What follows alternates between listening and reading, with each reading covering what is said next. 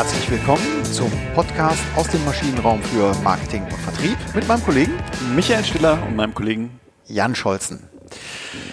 In der heutigen Folge gehen wir aufs Ganze, äh, aufs Ganze, wo sozusagen alles zusammenkommt, was Unternehmen, das Marketing, den Vertrieb ähm, bewegt. Ähm, wir haben uns ausgedacht den schönen Titel Wachstum, Gewinn oder beides. Oder beides, genau. Und Ausgangspunkt war für uns, wir, wir kennen das ja alle, ne? Also diese typische Situation, die ich auch schon ein paar Mal bei Kunden erlebt habe. Herr Meier, wir haben unsere Strategie festgelegt. Wir wollen in den nächsten zwei Jahren zehn Prozentpunkte mehr wachsen, mehr Marktanteile.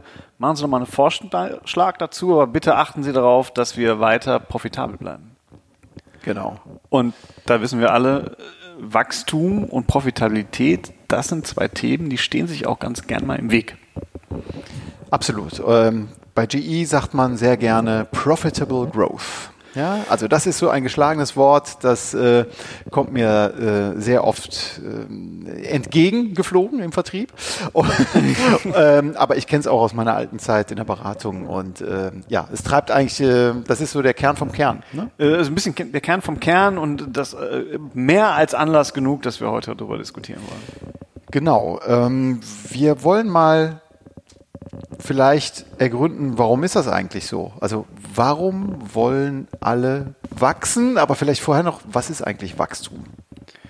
Ähm, ich weiß gar nicht, ob wir mit der Frage so einsteigen. Also Wachstum ist natürlich nicht gleich Wachstum, ne? weil äh, wir können ja in ganz, ganz vielen Bereichen wachsen. Also die meisten haben sicherlich sowas wie ein Umsatzwachstum genau. äh, vor Augen. Ich kann aber natürlich auch in Stückzahlen äh, wachsen, also je nachdem, wie ich meinen Markt abgrenze. Ich kann aber auch im Unternehmenswert wachsen. Also auch da ist schon mal, äh, wir haben ja schon mal uns auch ausgiebig über Unternehmensziele oder über Marketingziele äh, unterhalten.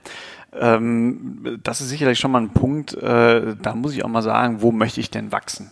Das ist schon mal ein ganz guter ähm, äh, Anknüpfungspunkt, wenn man äh, sich einig ist darüber, wo man denn wachsen möchte. Aber du hast es äh, gesagt, das ähm, Wichtigste oder was eigentlich mit Wachstum fast schon ähm, identisch gesehen wird oder verstanden wird, ist in der Tat das Umsatzwachstum.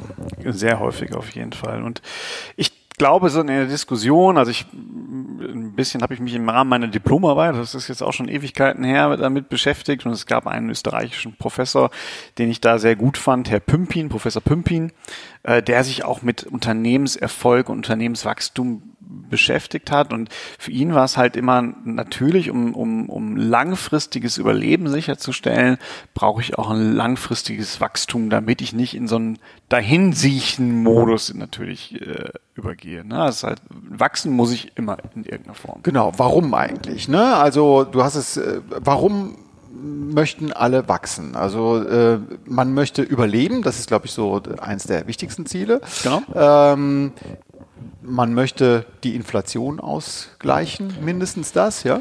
Ja, genau. Ich sag mal, die Basis unseres Wirtschaftsmodells ist ja eine, eine leichte Inflation äh, zu haben und natürlich muss ich irgendwo äh, diese Inflation auch wieder ausgleichen, weil sonst geht's ja immer zu Lasten meiner Marge, wenn auf der Kostenseite die Kosten einfach nur steigen. Also das muss ich sicherlich ausgleichen. Das ist sicherlich ein guter Grund auch dafür für Wachstum. Genau, wir haben ein wachsendes Wirtschaftssystem, die Weltbevölkerung wächst, also es liegt, ist so ein systemimmanentes Thema. Wir wollen jetzt nicht hier in die volkswirtschaftlichen oder, und die, oder in die soziologischen äh, äh, Dimensionen dieses Problems ein äh, oder dieses Phänomens äh, eintauchen, ähm, sondern bleiben hier im, im Wirtschafts-, in unserem bestehenden äh, Wirtschaftssystem. Aber es ist ein systemeigenes Ding, dass, dass man wachsen möchte, ja. Definitiv und es hat da natürlich ja auch, äh, äh weil es auch so systemimmanent ist, hat es natürlich auch große Ausstrahlungseffekte. Ne? Es ist natürlich auch interessant für Investoren. Also worüber lesen wir in den Zeitungen? Ne? Äh, über, über Wachstumsgeschichten. Das Wachstum, Skalierbarkeit ne? in, den, in, der, in der Internetökonomie. Äh, es muss skalierbare Geschäftsmodelle geben. Das heißt, solche, die man multiplizieren oder exponentiell betrachten kann, dann sind sie attraktiv. Genau. Und und das ist für mich dann schon wiederum auch ein wichtiger Punkt und, und das ist äh, aus meiner Sicht eine der Hauptantriebsfedern, weil es halt so systemimmanent ist, weil wir immer von Wachstumsstory leben, weil unsere Gesellschaft darauf äh, genordet ist zu wachsen, haben wir natürlich auch die Manager, die einfach wachsen wollen. Einfach um das eigene Ego äh, weiter zu befriedigen, zu sagen, hm, das ist ein Kollege, der ist auch in der Branche, da bin ich aber größer.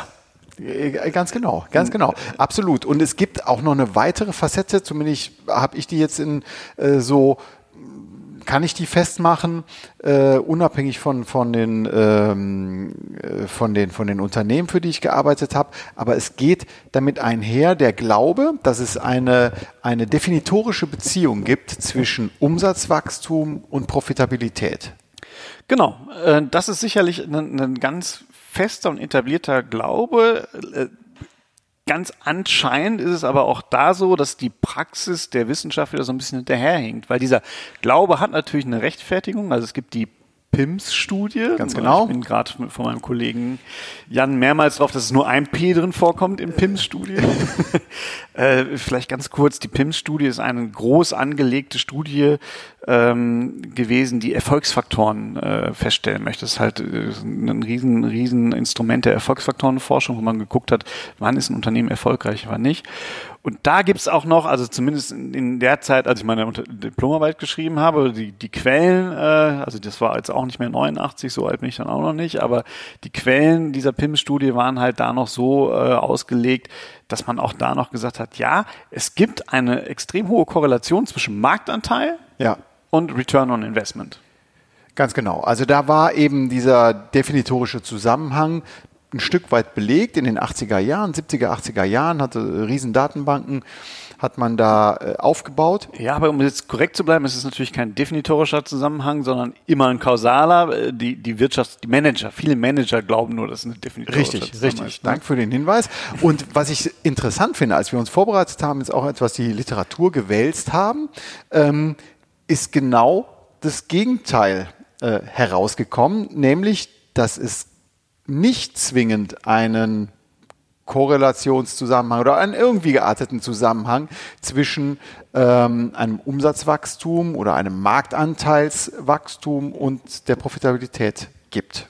Genau, und das haben wir sogar auch aus zwei unabhängigen Quellen. Ja. Ne? Einmal äh, Hermann Simon, Professor Simon, äh, in seinem Buch Hidden Champions. Ganz genau. Und dann haben wir aber auch nochmal einen, einen Artikel in der Wirtschaftswoche äh, gefunden, der sich genau mit diesem Thema beschäftigt und äh, der eine Studie vom, vom Professor Himme aus äh, Hamburg zugrunde legt, ähm, der wiederum eine Metastudie gemacht hat und das Ergebnis dieser Metastudie ist halt klar, dass dieses Prinzip, je größer, desto besser, wo früher seine Berechtigung hat, heute aber immer seltener zum Tragen. Ganz genau. Und es kommen andere Faktoren, die eine deutlich stärkeren Zusammen oder überhaupt einen Zusammenhang haben und wenn dann auch einen stärkeren, nämlich das sind die Kundenbindung und die Markenstärke. Also je stärker eine Marke ist oder je stärker, je besser die Kundenbindung ist zwischen äh, Kunde und Unternehmen, desto höher ist, die, äh, ist der Gewinn. Genau, also ganz offensichtlich. Und das muss man sich dann vor Augen halten. Wachstum ist halt nämlich nicht immer nur Wachstum im Sinne von Größe, sondern ich kann halt auch in anderen Bereichen wachsen. Wie halt in Markenstärke, wie in Loyalität. Ja, was sagen wir jetzt Herrn Meier? Äh, Herr Meier soll wachsen, zehn Punkte im, ähm, im, beim Marktanteil. Das Ganze soll profitabel stattfinden. Ähm, was können wir ihm raten? Also der erste Punkt ist ja, nur wachsen wegen des Wachsens, das macht keinen Sinn. Also Wachstum muss halt immer eine, eine gewisse Richtung haben und muss sicherlich auch ein Profitziel verfolgen kann aber selten gleichzeitig umgesetzt werden. Genau, also ich höre so zwei Sachen raus. Ne? Also einmal, warum will ich wachsen? Also ich brauche eine Antwort auf die Frage, warum will ich wachsen? Genau. Und die zweite Frage, in welchem Zeitraum äh, möchte ich wachsen, um äh, am Ende des Tages auch wieder profitabel zu werden? Genau, weil Wachstum an sich hat ja nicht nur positive Aspekte. Also ein, ein, ein großer Punkt ist, wenn ich wachsen will, kriege ich das ja meistens nicht zum, zum Nullkosten. Genau, man muss die äh, komplette Organisation nachziehen, man muss über den Vertrieb äh, Gedanken machen, man muss das Ganze natürlich bekannt machen, man muss Marketinginvestitionen ähm, tätigen und, und, und. Ne? Genau. Ne? Lieferketten, äh, also ich könnte stundenlang weiter erzählen, was ist alles drauf. Leg los. Äh, genau, es hängt ein bisschen natürlich davon ab, in welchem, äh, wir haben ja auch äh, ganz vor kurzem noch über, über ähm, äh, Marktlebenszyklen geredet. Ja. Ne? Also zum Teil muss ich dann auch Wettbewerb verdrängen, gerade wenn ich im gesättigten Markt bin. Ne? Dann muss ich halt gucken, wenn ich dann nochmal wachsen möchte, dann muss ich halt Wettbewerber rauskicken. Auch das kostet mich alles Geld. Ich brauche Marketingausgaben, ich brauche Vertriebsausgaben, wie du es gerade gesagt hast. Ja. Und das schlägt natürlich negativ auf mein Profitziel. Ne? Ich habe also eine, eine negative Korrelation dann im Grunde genommen zwischen einem harten Wachstumskurs und meinem Profit. Ja, also es gibt unterschiedliche Beispiele, die, die wir auch gefunden haben, die ähm, aus ganz unterschiedlichen Geschäftsbereichen äh, zum einen zeigen, man kann auch mal eine Durststrecke recht lang durchhalten. Ja. Äh, das bekannteste Beispiel oder ein ja, aktuell sehr, sehr bekanntes Beispiel, Amazon.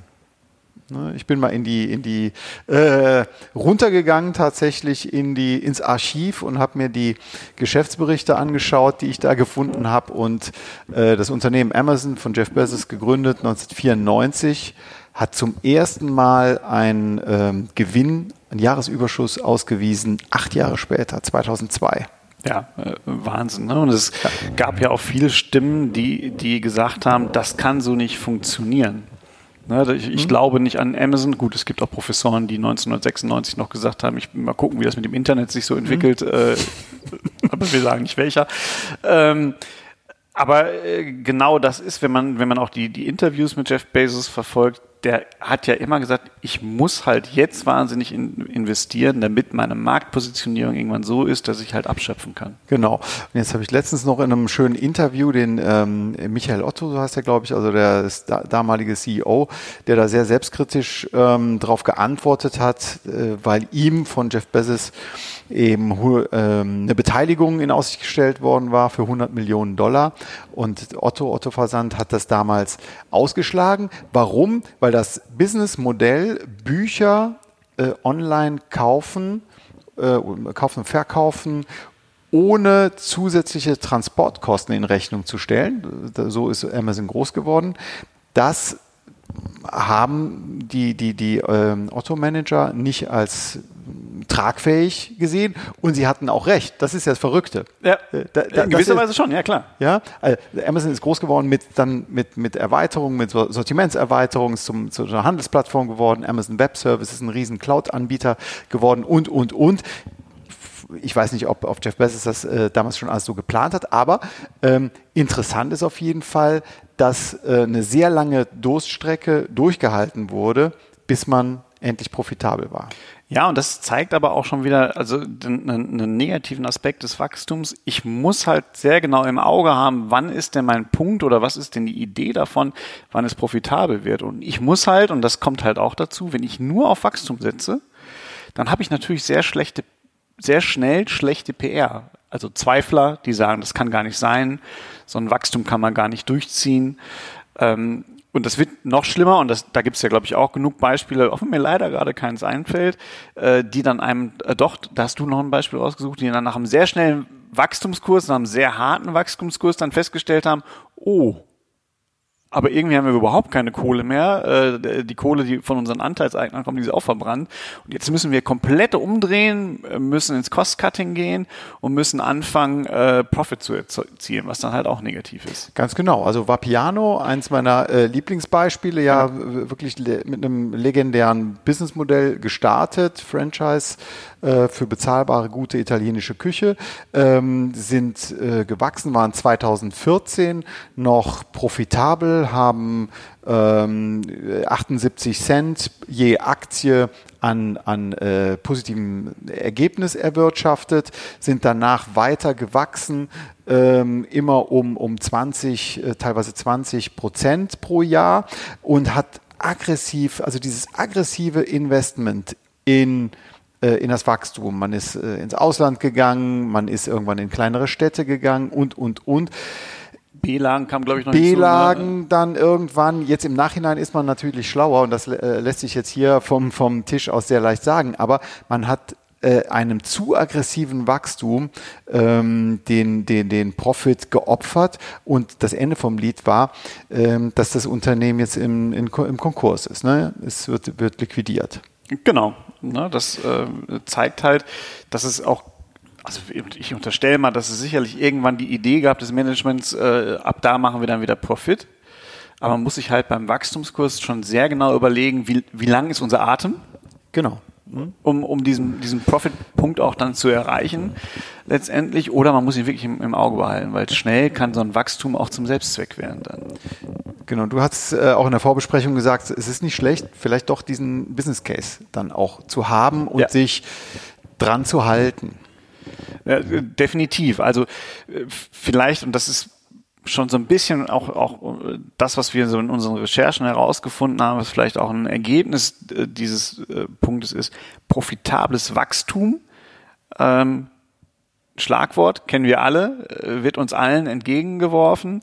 Äh, aber profitables Wachstum heißt nicht, dass ich wachse und gleichzeitig profitabel bin sondern das schließt sich aus meiner Sicht zumindest meistens aus. Profitables Wachstum bedeutet, ich wachse und habe eine sehr genaue Vorstellung davon, wo ich wachsen muss, wie ich wachsen muss, um dann irgendwann profitabel zu werden. Ja, das glaube ich auch. Aber ne, ich, ich hatte es ja auch gesagt in der Vorbesprechung, ähm, es, es gibt nicht Profitabilität, Gewinn, ja, nein, sondern es sind natürlich graduelle Abstufungen. Der Wunsch des Unternehmens ähm, ist es natürlich immer äh, 10% Umsatzwachstum und gleichzeitig 20% Gewinnwachstum ja. zu erwirtschaften. Und das wird in der Regel sehr, sehr schwer. Äh, nahezu unmöglich. Ja? ja, aber das in der Tat, und das ist mir ähm, gerade noch, noch im letzten Jahr wirklich passiert, im, bei, bei einem Kunden im, im, im, im Niederrheingebiet, äh, würde ich sagen, wo dann äh, die, diese, diese Wachstums- ihr Glaube sich so stark manifestiert hat, dass man sogar gesagt hat, wir wollen mehr Kunden haben, wir wollen aber auch höhere Preise durch, also eine, eine höhere spezifischen Rohertrag haben und dadurch mehr Profit erzielen wo, wo schon allein äh, dann es anfängt zu sagen, okay, aber wenn wir an eine Preisabsatzfunktion glauben und die ist ja mittlerweile auch belegt worden, das heißt mittlerweile ist auch schon ein paar Jahre wieder her, äh, dann kann das nicht sein. Dann kann ich nicht höhere Preise durchsetzen und höheren Absatz machen, zumindest nicht ohne entweder den Markt zu erweitern. Ja, oder das Leistungsspektrum komplett zu erweitern. Oder das Leistungsspektrum, ja, ja. aber das, das wird mir auch wieder die spezifischen Rohertrag senken. Also das und das ist dann plötzlich alles andere als Fokussierung. Ne? Also genau. Fokussierung ist auch ein wichtiger Erfolgsfaktor, ne? der, der, der, schon immer, nicht nur in den 80er Jahren, auch heute immer noch stimmt. Und ja, dann, das ist irgendwann die Quadratur des Kreises. Genau. Ähm, ein vielleicht letztes Beispiel noch, was ich ganz interessant fand. Ähm, der Mineralölhersteller Liquimoli, also für, für äh, Getriebeöle und so weiter, der hat die Finanzkrise 2008, 2009 insofern genutzt, dass er diese Delle, die äh, damals da war, äh, hat er dafür genutzt, um äh, seine Marketingausgaben äh, auszuweiten. Also er hat deutlich mehr in die Hand genommen. Er hat auf Profitabilität verzichtet. Er hat investiert, kann man sagen, um nach der Krise gestärkt daraus hervorzugehen.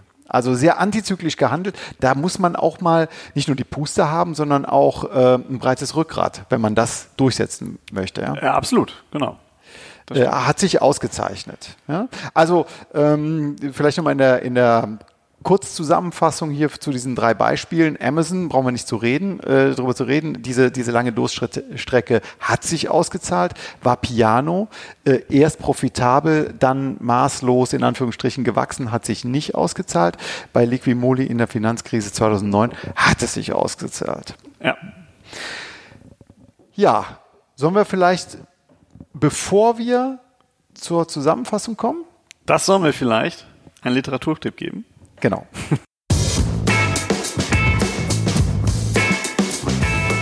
Ja, dann kommen wir jetzt nochmal in Ruhe zum Literaturtipp.